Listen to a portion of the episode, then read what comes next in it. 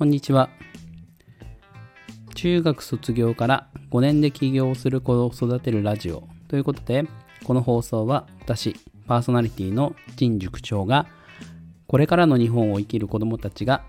自分の力で稼ぐためにやること、そして私たち保護者にできることを毎日5分程度で簡単に解説してお届けします。本日のテーマは、子供が自分で勉強しないどうしようです。えー、子供が自分で勉強しないことと、まあ、独立企業と、えー、どういう関わりがあるのかというと、起業を考えた時に、えー、どうしても、えー、調べてもわからないこととか、まあ、近くの人に聞いても、えー、答えられないっていうことが結構あると思うんですよね。なぜかというと、まあ、日本で生活していると、まあ、今仕事をしている大人のほとんどが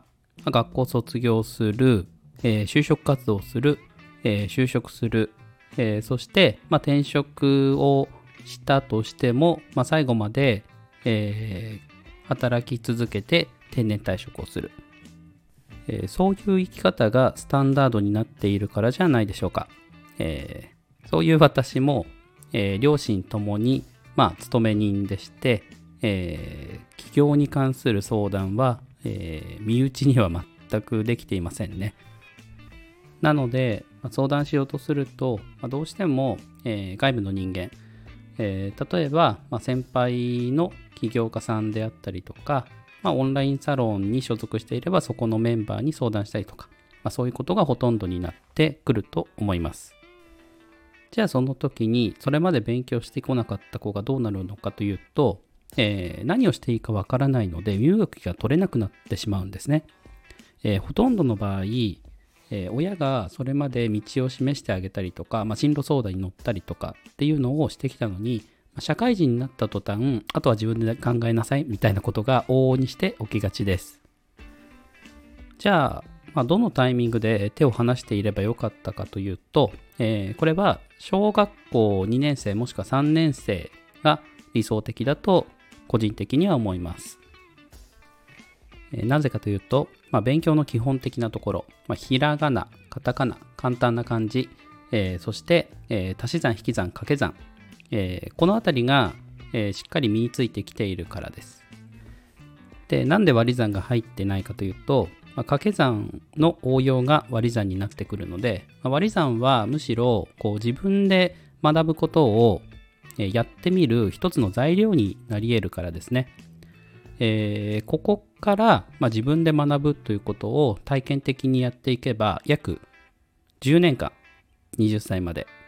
えー、自分で学んで、まあ、自分で考えるということを実践していくことができます。に出る直前に手綱を外された人、えー、10年間、えー、自由に学んできた子まあ、どちらが、え世間で生きていく力が身についているかといったら、まあ、想像してみなくても明白かなと思います。えー、ちょっと想像してみてください。もし、えー、子供が自分で勉強するようになったら、えー、あなたにはどんな生活が待っているでしょう？早く勉強しなさいって言わなくてもいいですよね。えー、子供が勉強している間に他のことができるかもしれません。えー、そんな状況にもかかわらず子供の成績は伸びやすくなります。えー、なぜかというとやらされてる勉強よりやりたい勉強自分からやる勉強というのは身につく速度が速いし定着のしやすいからです。いやいやいやそんなこと言ってもまあ、子供なんて自分から勉強しないし勉強なんて嫌いでしょ？と、えー、思うかもしれません。ただそれは、えー、子供たちが、まあ、自分のやりたい勉強じゃなく、えー、やらされてきた勉強ばかりやってきて勉強が嫌いになってしまったというパターンがほとんどじゃないでしょうか。えー、本当にあなたのお子さんが小さい頃学ぶことに対して、えー、キラキラした目で楽しく学んでいませんでしたか？初めて歩いた時、えー、初めて喋った時、えー、初めて親子でコミュニケーションが取れた時、えー初めて友達と楽しく関われた時。これって実は全て学びなんですよね。だって今までできなかったことができるようになる、えこれが学びの本来の姿です。じゃあその本来の学びの姿を取り戻すために何ができるのか、えー次回以降の放送で詳しくお話ししていこうと思います、えー本日の放送はこれまでです、えーこの放送に引き続き興味があるなと思った方は、えーいいねやコメント、フォローをお願いいたします。えーそれでは失礼します。